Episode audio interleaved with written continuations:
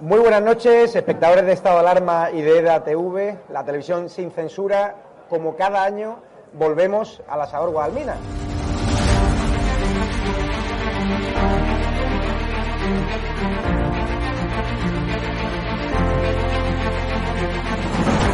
¿Por qué te gusta lo que hacemos? Porque es la verdad. Está muy bien muy contenta. Señora, ¿les ha gustado el programa? alcanzaron con un disparo en la cabeza a un compañero que era el jefe de la web y que como dice, no, es que ya han dejado de matar. Parece que Franco está matando todavía. Cuando vivía Franco con la libertad de expresión, y ahora resulta que son ellos los que no nos dejan hablar a nosotros. Y hay que ir a por ellos. De defender causas que están silenciadas, los pequeños agricultores, los pequeños ganaderos, gente que nunca ha tenido un, un micrófono. Nosotros no nos hemos tomado nunca canapés en la sala VIP antes de entrar en, en un plato de televisión con monedero. Si yo simpatizo con estos pequeños grupos que reivindican algo, luego les puedo vender toda mi mercancía averiada. La historia del Partido Socialista Obrero Español es la historia del crimen y del latrocinio. O Sánchez o los que estamos aquí.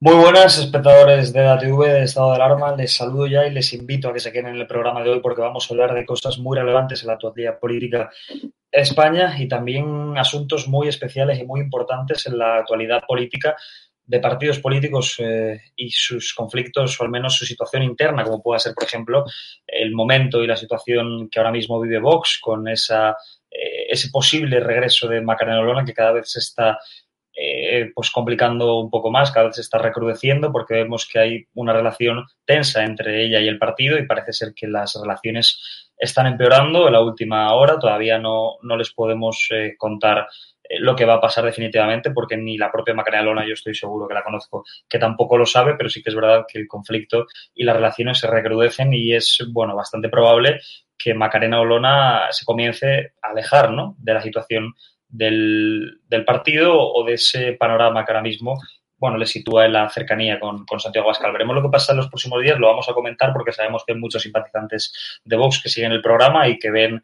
bueno, con preocupación, ¿no? Ahora mismo lo que pueda llegar a pasar en el partido. Hay muchos que quieren que Olona vuelva, otros que prefieren que el partido siga su rumbo y que se olvide de Macarena Olona. Lo cierto es que Olona sigue eh, pues con su agenda personal, que ya no es una agenda política, es una agenda eh, profesional como abogada del Estado y está impartiendo conferencias, está protagonizando actos en universidades y parece ser que, bueno, va a llamar a Santiago Abascal según ella anunció el viernes, pero desde luego que su futuro en el partido pues empieza, se empieza a complicar y también en este programa les contaremos por qué. Pero antes, eh, bueno, tenemos una buena noticia para los liberales y para aquellas personas que creen que la presión fiscal ¿no? desde el gobierno hacia los autónomos, pequeños comerciantes, incluso trabajadores, pues no es buena y no abogan por ello. Y es que, por ejemplo, en Andalucía, pues hemos conocido como Juanma Moreno ha anunciado la eliminación del impuesto del patrimonio y la deflactación del IRPF en Andalucía. Es una muy buena noticia para aquellos eh, pues que quieren progresar ¿no? con sus eh, propios recursos y que no quieren eh, estar asfixiados económicamente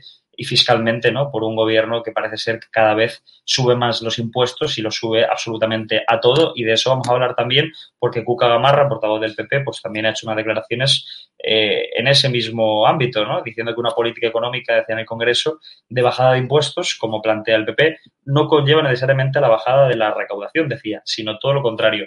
Así que saludo ya a nuestros eh, invitados de hoy. Tenemos el honor de estar con Sol Cruz Guzmán, diputada del Partido Popular, y con César Sin, de periodista. Os saludo a los dos y me alegro mucho que estéis aquí con nosotros. Un día más. ¿Qué tal? Buenas noches. Igualmente. Igualmente.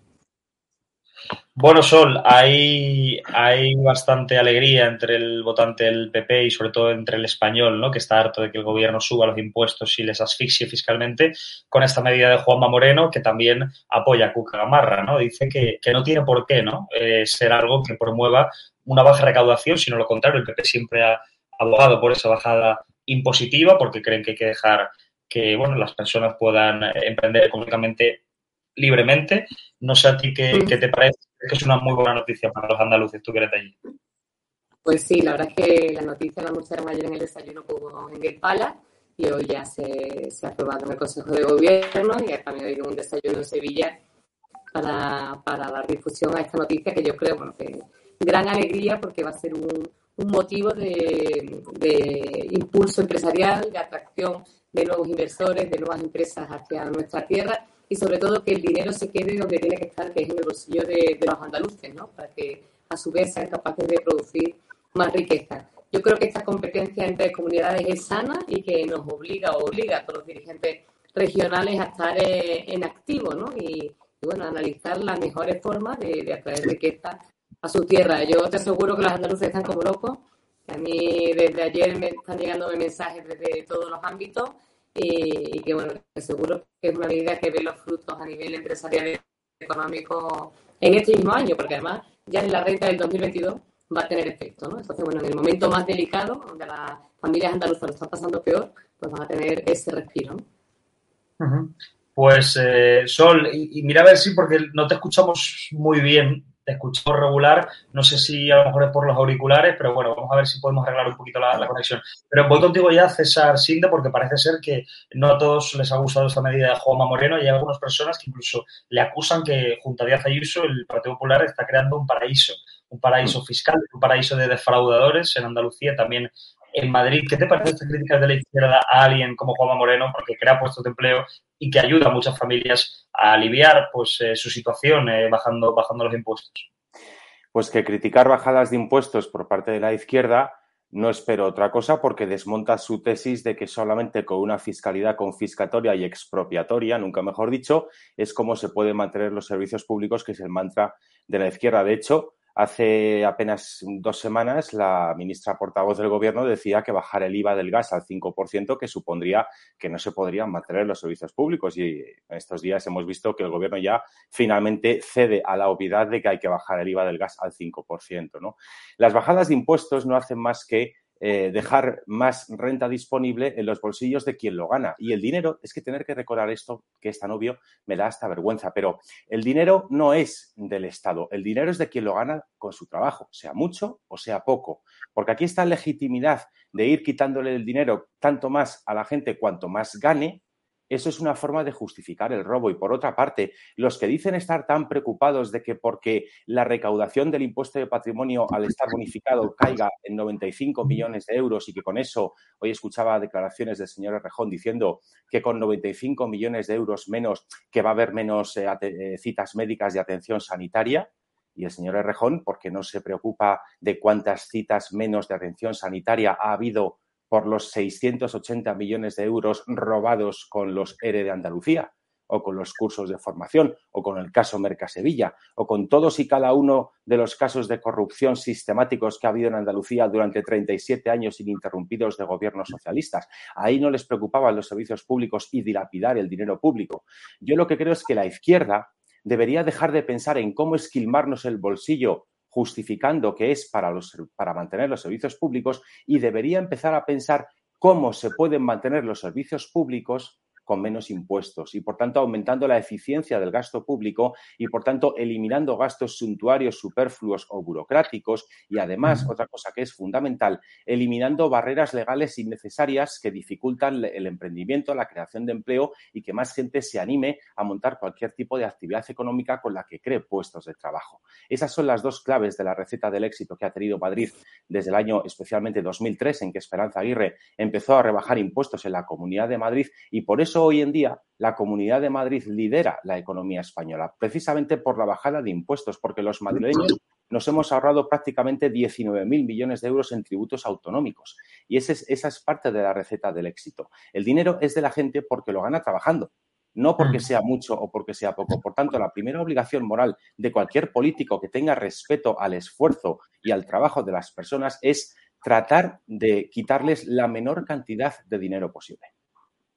Pues eh, gracias a los dos por esa primera valoración. Al final, los votantes y también los no votantes no son del Partido Popular, porque al final es una medida que le viene bien a todo el mundo. ¿no? Si se contribuye al enriquecimiento de la sociedad, al mayor alivio fiscal y a que las personas puedan emprender y voten. Y Vito, perdona, que, que, se me había olvidado otra cosa que creo que es muy ah, importante, porque esta es otra de las mentiras que hace, que hace la izquierda.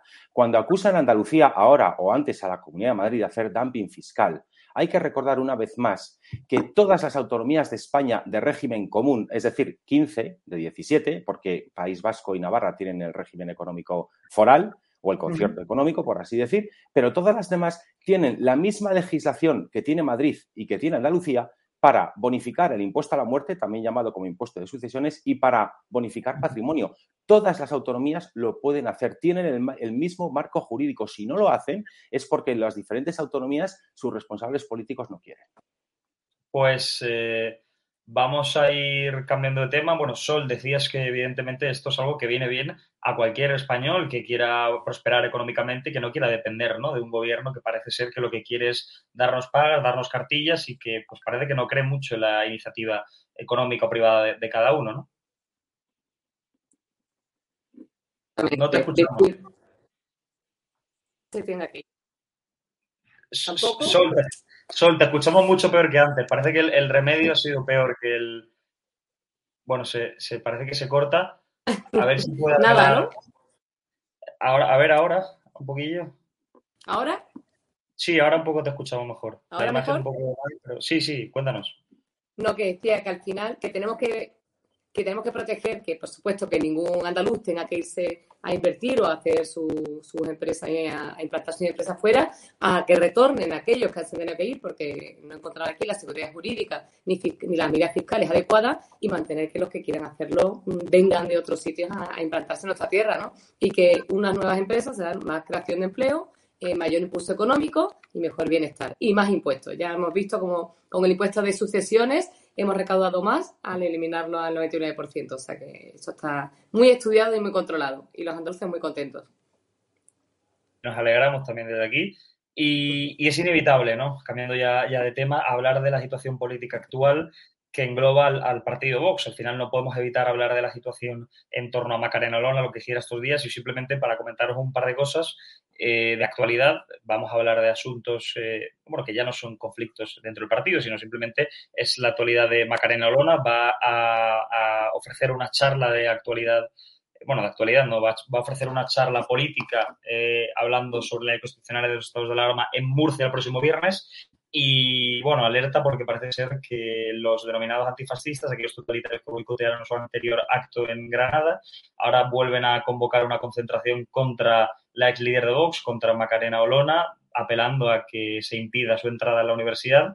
Fuera fascista de la universidad pública, parece que, decía, y es convocada por la Asamblea de Estudiantes de la Universidad de Murcia. Imagino que no serán todos los estudiantes, pero sí serán un centenar como la última vez en Granada, que quieren impedir que Macarena Olona pueda hablar en libertad. Así que, bueno, es esa noticia eh, un tanto también preocupante, ¿no? Porque he visto lo que pasó la última vez en Granada, pues es alarmante que la policía o que al menos el Ministerio del Interior no tome medidas para intentar garantizar que haya un cierto orden en ese acto que, parece ser que va a estar de nuevo amenazado ¿no? por esas hordas de totalitarios comunistas. Así que, bueno, veremos lo que sucede, pero desde luego que preocupante porque porque ya vimos las imágenes de la anterior concentración y, desde luego que fueron muy impactantes. Así que veremos lo que sucede. Nosotros y yo personalmente estaré allí el próximo viernes en Murcia.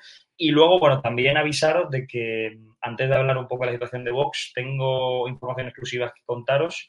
Creo que la situación, bueno, creo no, me comunican desde el grupo parlamentario dentro del partido que la situación cada vez se aleja más entre Macarena Olona y la formación que lidera Santiago Bascal. Es muy complicado que vuelva. Parece ser que no hay lugar para ella dentro del partido. Eh, fuentes de, dentro de Vox, fuentes del Congreso de los Diputados, me han comunicado que Macarena Olona eh, no tiene sitio actualmente en Vox, que una vez que renunció a su acta de diputada, no saben dónde colocarla. El único puesto, a lo mejor que no, que no implique ser un cargo orgánico dentro del partido, sería el CEN, el Comité Ejecutivo Nacional, y ya sabéis que la situación es muy fría, tanto eh, con Macarena Olona y Ortega Smith como con el resto de personas que integran ese, ese comité.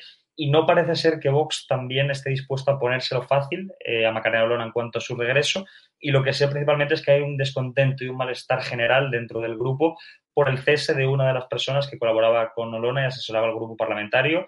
Eh, lo han cesado simplemente porque presentaba una cierta cercanía y relación de amistad con Macarena Olona y ayudaba y hacía una labor encomiable dentro del grupo. Y parece ser que el partido no quiere que siga estando en el Congreso eh, con el resto de diputados asesorándoles y esta persona está fuera y parece ser que, que hay un malestar general entre muchos diputados y entre la dirección del partido, ese comité ejecutivo, donde en Macarena Olona parece que no tiene sitio y es el único lugar en que puede ir, porque tampoco en el Parlamento de Andalucía, al, haber anunciado su acta, tiene lugar. Así que se complican bastante las cosas, pero bueno, ya os contaré un poco lo que va pasando. Vamos a ver primero lo que ha comentado, creo que ha dicho algo Santiago Bascal, ha evitado hacer referencia a este tema, vamos a escucharlo y luego lo, lo comentamos con nuestros invitados.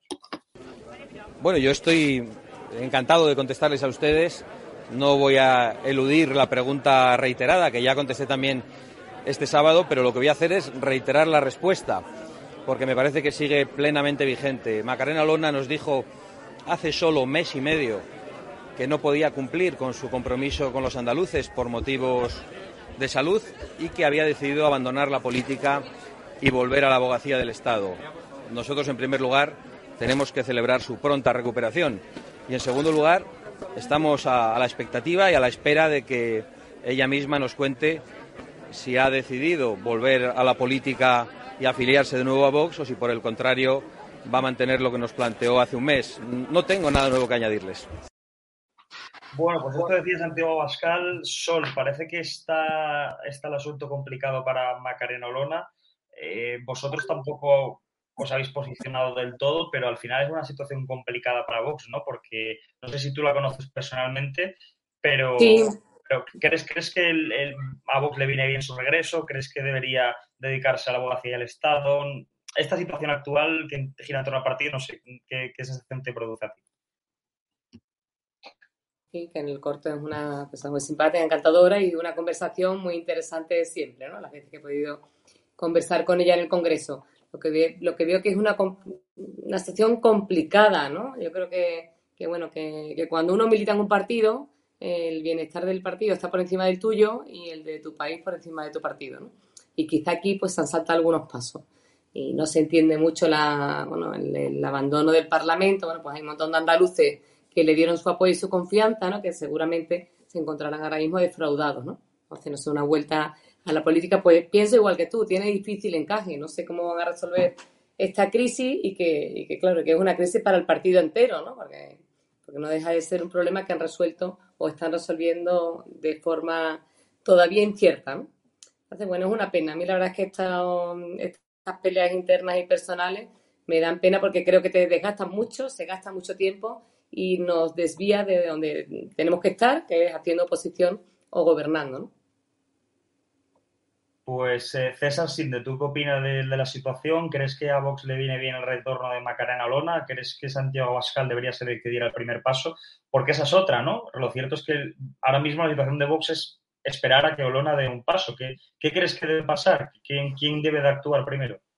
Yo lo que creo es que, bueno, las diferencias personales que pueda haber entre los diferentes dirigentes de una formación política, cuando esas diferencias se vuelven complicadas de manejar, lógicamente el partido eh, sale perdiendo. Yo, por un lado, creo que Macarena Olona ah, es una política muy valiente, muy brillante, que no ha tenido ningún tipo de complejos en plantar cara a las milongas y a las eh, mentiras de la izquierda y al desmontarlas sistemáticamente. Y creo que es una persona eh, por ese valor que, ha tenido de gran valía para la política. Pero también creo que en política, eh, igual por deformación periodística, yo siempre pienso que los periodistas nunca somos protagonistas de la actualidad, si simplemente somos relatadores de la misma o investigadores de hechos que son malos y que hay que dar a conocer a la sociedad, pero el periodista nunca tiene que ser el protagonista. Quizá por eso yo soy de la opinión personal de que a fin de cuentas, lo que importa de los políticos no es tanto una persona u otra, sino cómo una persona u otra defiende determinados principios que son buenos aplicarlos a la política y a la sociedad en general. Por tanto, Macarena Olona, desde esa perspectiva, creo que hacía un muy buen servicio para luchar por muchas causas que es necesario luchar en España, pero también entiendo que si hay diferencias personales entre los dirigentes de Vox y que eso no les permite trabajar en conjunto, desconozco quién puede tener la culpa, quién puede haber ofendido a quién, en eso yo no entro porque me faltan datos, pero creo que si Macarena Lora, por esas diferencias personales que pudieran existir en la dirección de Vox, no puede seguir, creo que Macarena Olona puede seguir haciendo esa lucha contra la izquierda desde muchos lugares en la sociedad, desde los medios de comunicación, desde las redes sociales, en las conferencias, etcétera, etcétera. Y creo que Vox debe seguir luchando contra todo aquello que considere malo para la sociedad. Y creo que tiene personas muy brillantes para poder seguir haciéndolo y poder seguir dando esa batalla. Por tanto, yo creo que en política las personas en ese sentido no importan tanto, sino lo que importan es su contribución al bienestar, su contribución al interés general, su contribución a denunciar y desmentir los infinitos mantras y mentiras y mala gestión de la izquierda, que es su seña de identidad,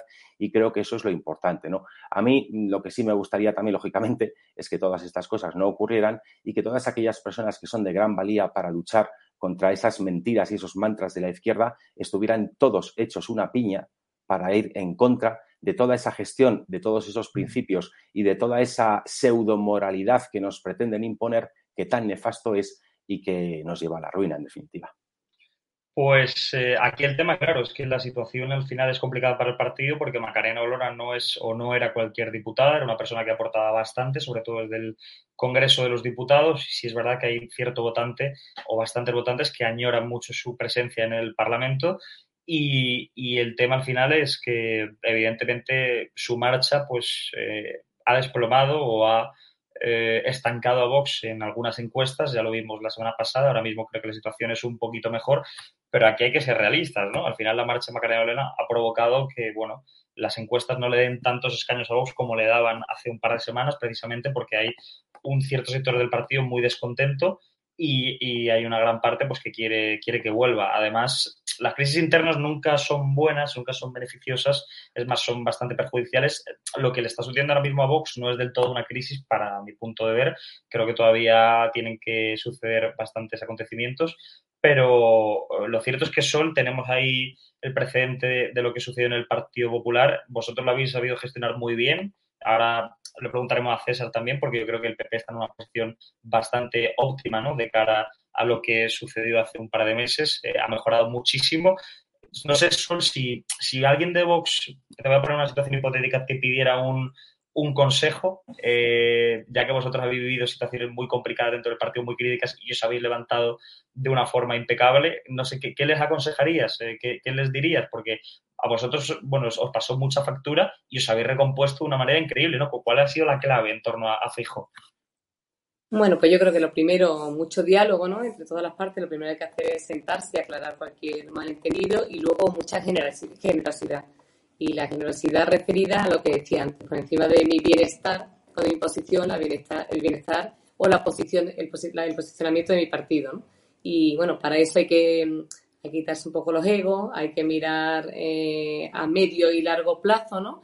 Y, bueno, intentar hacer una planificación y una estrategia que te permita llegar a, los objetivos que se quieren perseguir, que no deben de ser de verdad los personales, sino, los de tu partido, ¿no? Y que deben de ser, pues, llegar al gobierno en tu caso, a gobernar un ayuntamiento o una, o una comunidad. Yo creo que esas son las claves. Y una vez que se aclaren esas, pues trabajar, trabajar y trabajar. Y, bueno, y la unidad. Tener un partido unido yo creo que, que, es imprescindible para afrontar luego los retos que te pueden venir a la hora de estar en el gobierno. ¿no? Y bueno, eso. Eh, generosidad, diálogo y, y mucho trabajo. César Sinde, si Macarena Olona finalmente no vuelve, ¿tú crees que Vox se recompondría igual de bien que lo ha hecho el Partido Popular? No es una situación parecida porque lo del PP fue una verdadera crisis entre la dirección y, Díaz Ayuso, pero ¿crees que Vox puede salir adelante sin Macarena Olona? Porque hay mucha gente eh, catastrofista que dice que si se va Olona, que, que el partido es la disolución del partido. Yo tampoco lo veo así. Es que, vuelvo a insistir, es que en función de los principios que se defiendan, yo creo que esa es la justificación de existir de un partido político. Las personas que están al frente del mismo en cada momento, creo que es una cosa que debería ser secundaria. Creo que si hay diferencias personales insalvables entre, entre Macarena Lona y el resto del grupo dirigente de Vox y eso les impide trabajar en equipo y seguir haciendo una labor conjunta, creo que Macarena Lona puede seguir dando esa batalla que también da y que tan valiosa es para dar esa batalla contra la izquierda, desde otros lugares y no pasaría absolutamente nada. Y Vox creo que puede seguir denunciando eh, todo aquello que considere malo para el interés general con el equipo que tiene en la actualidad. Tiene figuras muy brillantes para seguir haciéndolo y gente muy destacada por no tener complejos en denunciar a la izquierda, como también pasa en el Partido Popular con la presidenta de la Comunidad de Madrid, Isabel Díaz Ayuso. Entonces yo creo que quizás estamos un poco más acostumbrados a hacer un fenómeno fan en la política y que cuando determinadas personas destacan por tener cualidades muy marcadas, como por ejemplo en el caso de Macarena Lona, su valentía eh, para denunciar muchas cosas de la izquierda y eso hace que, que, tenga mucho aprecio entre una capa del electorado, yo lo puedo entender y me parece fenomenal, ¿no? Pero creo que no tenemos que tener ese fenómeno fan creo que hay que juzgar a los partidos políticos y sus dirigentes en función de sus acciones en política, de los principios que defienden cuando están en la oposición y de cómo cumplen esas promesas y esos principios una vez que tienen la oportunidad de ponerlos en práctica al llegar al gobierno. Que estén unas personas u otras, a mí ese debate nominalista no me interesa tanto, ¿no? Porque sin lugar a dudas, Macarena Olona, por, por, la trayectoria que ya se está viendo que tiene, va a seguir estando en primera línea informativa y puede seguir haciendo muchas cosas. Y, creo que la batalla contra la izquierda, que es tan necesario dar, se puede hacer desde muchas instancias y desde muchas, eh, en fin, desde muchas tribunas, desde los medios de comunicación, desde las redes sociales, desde las conferencias. Eh, se puede seguir dando la batalla. Yo, insisto, preferiría que no hubiera pasado todo este episodio que, y que las cosas siguieran en el estado anterior, ¿no? Que Macarena Olona siguiera al frente de Vox en Andalucía, por ejemplo, porque eso da estabilidad a un partido que, según las encuestas para las próximas elecciones generales, si se cumplen, va a tener que va a tener un papel destacado en el gobierno de España, porque mm, según las encuestas el Partido Popular parece que no va a tener una mayoría absoluta por sí mismo y necesitará el acuerdo con Vox. Entonces, mm, también es importante por eso, por el interés general, que Vox esté en una posición fuerte, que esté centrado en resolver problemas y que no haya estas diferencias personales que tanto distraen la atención y que tanto tiempo restan a lo que es fundamental, que es eh, la gestión de los problemas de España y la aplicación de unas políticas que demuestren que es posible hacer las cosas de otra manera y que la izquierda, a fin de cuentas, lo que hace es eh, servirse de determinados problemas como excusa para tomar medidas que no solo no los solucionan, sino que los empeoran. Pues eh, vamos a cambiar de tema. Hay que hablar de un asunto muy importante, bueno, más que importante, impactante, yo creo que sería el adjetivo, porque hemos conocido una noticia muy, pero que muy surrealista. Una persona, un hombre que ha sido denunciado por violencia machista en Barcelona, se ha cambiado de sexo y se ha librado de la denuncia. No sabemos eh, exactamente cómo ha sucedido, pero lo cierto es que es la noticia que nos ha llegado desde allí, que había sido denunciado por su mujer, se cambió de sexo, hizo el trámite que correspondía y se ha liberado de la denuncia por violencia. No sabemos si era o no un maltratador, porque no lo sabemos, pero lo cierto es que estaba denunciado por ello y al cambiarse de sexo pues lo ha evitado, ¿no? Es creo que tenemos por ahí un vídeo, me parece, una, una imagen de la noticia, vamos a ver si la podemos ver. Sí, eso es. De hecho, la mujer sabía que el hombre había empezado su tratamiento de cambio de sexo. De lo que no tenía conocimiento, eso sí, es de que también se había cambiado el nombre en el registro civil. Se enteró cuando fue a poner la denuncia por malos tratos. Fue entonces cuando los Mossos de Escuadra no pudieron cursar esa denuncia como violencia machista, sino que lo tuvieron que hacer como un conflicto doméstico. Algo que deja totalmente desamparada a la víctima, sin protección, incluso sin poder poner una orden de alejamiento contra su maltratador a ella se la trata como si fuera una, víctima de violencia intrafamiliar, te digo, como si fuera una pelea entre dos hermanas, en lugar de una víctima de violencia machista, lo que, le, lo que le impide acceder a órdenes de protección, de hecho la ha pedido y no se la han dado, por eso conviven en la misma casa, y a cualquier tipo de ayudas sociales. Bueno, eh, Sol Cruz, no sé qué, qué, opinas, ¿no? Porque Irene Montero podríamos deducir, que, o sus leyes que aplica, no están protegiendo, ¿no? No contribuyen a defender a la mujer, porque si una mujer denuncia y gracias a la ley de Montero te puedes cambiar de sexo y evitar esa denuncia, algo mal hace el Ministerio de Igualdad, ¿no? Efectivamente, lo, cierto es que es un tema muy complicado, muy complejo, y lo que es indignante es que, la llamada ley trans llegue al Congreso sin los informes preceptivos en el informe del Consejo de Estado. Estaba leyendo aquí un, cuando, habéis, cuando ha puesto bueno, que el lobby trans aconsejó al gobierno evitar el debate público para sacar adelante su ley. ¿no? Yo creo que estamos ante un, un movimiento que de verdad que es muy peligroso porque va a afectar la vida de muchos niños, de muchas niñas, de muchos jóvenes y que va a tener situaciones como las que acabamos de escuchar ahora tan inverosímiles, ¿no? Que deja un, deja un vacío abierto en el ámbito deportivo, de competiciones, eh, de derechos, ¿no? Que, que bueno, que, que, lo que queda claro es que esta ley necesitaría un debate largo, unos informes preceptivos y por expertos de todos los ámbitos, psicólogos, psiquiatras, médicos, eh, para poder tomar eh, una decisión eh, a nivel legislativo tan importante, ¿no? Y bueno, y esta es una, una muestra más. A mí es un tema que me preocupa, la verdad, muchísimo. Muchísimo porque están entrando las leyes en el Congreso como rodillo y esta, en este caso, es una ley muy seria, muy seria.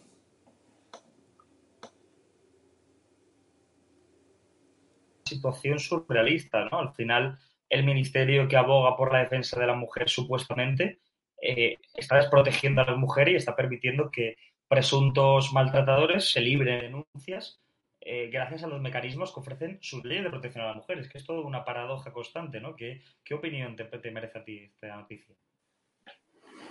Pues eh, es que cuando se analizan las, este tipo de medidas esquizofrénicas de la izquierda, pues claro, luego pasan estos esperpentos. Es que no se puede, no se puede esperar otra cosa. Esto es como cuando en Alemania el gobierno del socialista Schröder hizo dos reformas legales que no pensó muy bien y que condujeron a la sinrazón de que una mujer por rechazar trabajar en un burdel perdió la prestación por desempleo.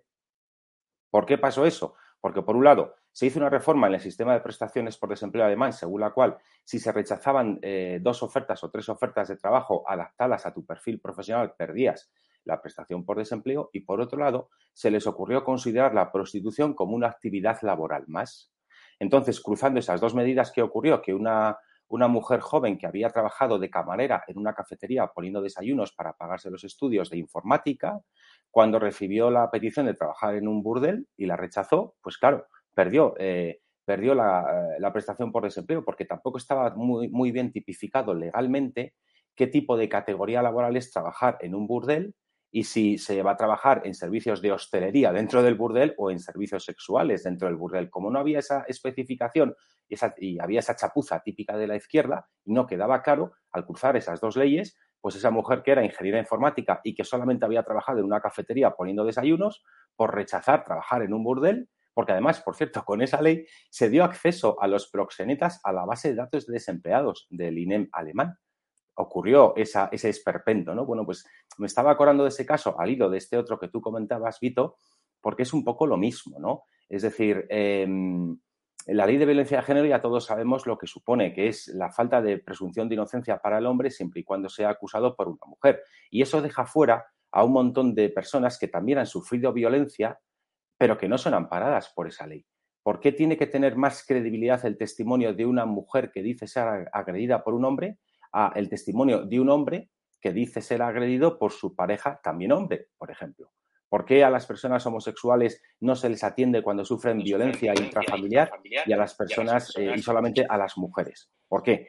Es que eh, eh, es tan absurda esta ley que es evidente que esto va a tener que ser reformado en cuanto haya un cambio de gobierno sin lugar a dudas. Y por otra parte, es el tema este de que uno se pueda cambiar alegremente de género, que no de sexo, porque el sexo biológico es eh, innegable, es un hecho biológico que existe, pero ¿qué pasa? Que la izquierda ha conseguido, por ideología también, subvertir la simple biología. Una persona es hombre o mujer. Si un individuo tiene problemas de percepción respecto a su sexo, eso es un problema que atañe al individuo, pero no por eso podemos determinar que ya no existen los géneros, lo, que ya no existen los sexos porque haya un número determinado de individuos que no se sienten identificados con el sexo que tienen, ya no existen los sexos, existe el género. Y el género es un constructo social, como dice la izquierda. No, eso es ideología. La ideología no puede imponerse a la biología. Ya ha pasado en, en etapas, en el pasado de la humanidad, que cuando la ideología se ha sobrepuesto a la biología, se han dado auténticas aberraciones. A mí me preocupa mucho la deriva que esto puede tomar de seguir así, porque otra de las batallas fundamentales que hay que dar contra la izquierda es combatir en todos sus supuestos y en todas sus aplicaciones la nefasta, perversa, incluso satánica ideología de género, porque es pervertir la naturaleza humana y porque es ir contra nuestra propia esencia y por eso es fundamental excluir o sacar del ordenamiento jurídico todas aquellas reformas legales que haya hecho la izquierda impregnadas de la nefasta ideología de género, porque no es más que una ideología que pretende subvertir algo que es incontestable como la biología. Es que es de locos. Sí, absolutamente y totalmente de acuerdo con tu análisis. Hemos veo aquí en el chat que la mayoría de personas estáis también aplaudiendo ¿no? ese análisis que ha hecho César, que ha dado en el, en el punto de la clave, y, y, desde luego que indigna, indigna bastante. ¿no? Eh, para ir terminando, ha habido bronca hoy en el Congreso de los Diputados. Sol, no sé si has estado allí presente, pero me parece que, que bueno, el portavoz del BNG ha insultado a Ortega Smith, ha llamado pistolero. Cada vez hay situaciones más tensas en el Congreso de los Diputados y de más descontrol. Lo comentamos también contigo, pero vamos a ver el vídeo antes, a ver qué le ha dicho. Acabamos de escuchar desde la tribuna una arenga a los suyos del pistolero Smith. Por favor, sí, la alusión no. concreta. Sí, cómo no. El, el, diputado del bloque separatista gallego ha dicho el pistolero Smith. Y gracias, creo que es gracias. No, no, haga ningún tipo de comentario. Se encuentra en estos momentos el señor Rego. Le, desde la mesa le haremos llegar la, la alusión que usted pretende, supongo, quitar del orden de sesiones. Nada más, nada más. Muchas gracias, muchas gracias. No hay ningún. No, no puede intervenir. Cita la alusión concreta, la entre comillas, y se lo comentaremos al señor Rego. Hace una alusión concreta para que se retire del orden de sesiones y se comentará con el diputado que usted ha aludido. Muchas gracias, señor Ortega. Muchas gracias. Pas no, Pasamos al punto del orden del día relativo a las proposiciones no de ley. Bueno, yo no sé cómo funciona el reglamento del Congreso de los Diputados, pero lo cierto es que normalmente cuando se hace alusión tan grave, ¿no? O de esa manera descalificativa a un diputado, normalmente suelen haber un par de segundos más de los que hemos visto en el vídeo para que el diputado conteste o que al menos se lo pueda reclamar. No, no sé, Sol, cómo va ese tema, no sé si tú también lo sabes y cómo lo has visto allí, cómo lo has vivido. Sí. Más que para reclamar, bueno, por lo menos cuando hay un insulto de ese tipo, una ofensa personal, ¿no? Se, se pide que se quite de, del diario de sesiones. Normalmente el presidente pues lo suele, lo suele aceptar, ¿no? Una cosa son metáforas o figuras lingüísticas para expresar algo y otras son insultos hacia una persona. Es más, muchas veces el propio presidente es el que directamente eh, pide al orador que le para y le pide que, se retracte y que pida la eliminación de, del diario de sesiones. Y yo creo que aquí un poco lo, lo, que tenía que haber pasado, ¿no? A lo mejor no dar la palabra ni, ni abrir un nuevo debate, que eso no suele ser normal, pero sí eliminar pues, palabras ofensivas hacia cualquier diputado que se encuentre en la sala o que se refiera eh, el orador, ¿no? Pero bueno, también estaba la suplente. Vamos a darle un. Eh, pues, eh, César, parece que el ambiente que se vive en el Congreso al final cada día es, está más crispado, es bueno, más infantil y vemos que son los portavoces de la izquierda y la extrema izquierda los que faltan al respeto a los representantes del Partido Popular y también de Vox, ¿no? En este caso. Sigue habiendo mucha confrontación política y, no sé hasta qué punto va, a llegar esto, pero ¿tú recuerdas algún periodo histórico en el Congreso de Diputados donde se ha vivido tanta tensión, o, o al menos tanto, tanto insulto y tanto reproche como el que se vive ahora? Es alucinante. Bueno, mmm, quizá de otra manera, porque no se había instaurado esa, esa cultura del odio que hay en la política española desde la desgraciada aparición del chavismo en España, es decir, de Podemos, porque esa izquierda de lo que vive es de sembrar odio, ¿no? Pero sí, yo recuerdo eh, periodos, eh, la, última legislatura de Felipe González, entre el 93 y el 96, había debates acaloradísimos en el Congreso de los Diputados, a cara de perro, como se suele decir, pero también es cierto que se respetaba, en mi opinión, o hasta donde yo recuerdo esa etapa, se respetaba muchísimo más eh, las formas y a las personas, pero se discrepaba en el, por el fondo de los temas de una forma mucho más rotunda. Ahora lo que tenemos es faltas de respeto eh, absolutamente inadmisibles que siempre suelen venir de la izquierda y de los nacionalistas y de los golpistas, etcétera, etcétera, para contra aquellos que desmienten eh, sus tesis y que les ponen en evidencia por el ridículo de sus afirmaciones o por, o por las mentiras que, que, o por la impostura que suelen tener. Yo recuerdo, por ejemplo, hace unos años, eh, Rafael Hernando, el entonces portavoz del Partido Popular en el Congreso, recordó algo que toda España sabe a la señora Irene Montero, que ella está ahí por ser la pareja de quien es. Y se lo recordó de una forma muy velada. Dijo, bueno, después cuando acaben, eh, le dijo a la señora Montero, después cuando acabe la sesión ya se lo comenta usted en casa al señor Iglesias. Creo recordar que dijo algo más o menos así. y la señora Montero empezó a llorar en el hemiciclo. El señor Hernando le pidió disculpas por todo aquello por lo que se pudiera haber sentido ofendida, pero oiga, mm, si un líder político se prevale de su puesto para colocar a su pareja, ¿qué pasa? ¿Eso no se puede denunciar? ¿Por qué? Porque quien lo denuncia es alguien de derechas y hombre, además, y porque la aludida es de izquierdas y mujer. Porque aquí también siempre estamos con estas connotaciones, ¿no? A, Carla Toscano o a la propia Macarena Olona ha tenido que soportar eh, insultos reiterados. Eh, yo recuerdo una escena de, una, diputada golpista, eh, no recuerdo si de Esquerra o de, algún otro partido golpista de los que hay en el Congreso, que subiendo las escaleras se para en el escaño donde estaba Macarena Olona y le grita ¡Feisista! Así, le eso a Macarena Olona, ¿no? Entonces, mm, yo no recuerdo que ningún diputado de la derecha haya hecho eso mismo volviendo a su escaño con ningún diputado de la izquierda, pararse en medio de las escaleras de subir a su escaño y lanzarle un insulto a un diputado de la izquierda, porque además si eso llega a ocurrir, otra de las cosas que hace muy bien la izquierda, por cierto, es victimizarse. La izquierda, cualquier cosita que se le dice, cualquier crítica, incluso que no es entrar en lo personal o que no es insultar en lo personal, sino que es demostrar sus mentiras, automáticamente se hace la víctima de una manera, eh, de una manera que, nadie consiga hacerlo igual de bien en ese sentido, ¿no? De, ir de víctimas. Mm, así es. Pues eh, nada, llegado a este punto voy a ir concluyendo. Os agradezco a los dos eh, las intervenciones tan lúcidas que habéis tenido en el, en el, día de hoy y muchísimas gracias por acompañarnos un día más. Sol, espero que, que mejore el ambiente en el Congreso. Difícil lo tenéis, pero bueno, a ver si, a ver si poniendo de un poco de vuestra parte y, al fin y al cabo Vox, que es el único, son los únicos dos partidos que tienen un poco de cordura ahí dentro, se puede arreglar la, situación. Y, César Sinde, pues eh, nada, te deseo también que tengas una feliz semana y muchísimas gracias por compartir tus estupendos análisis con nosotros.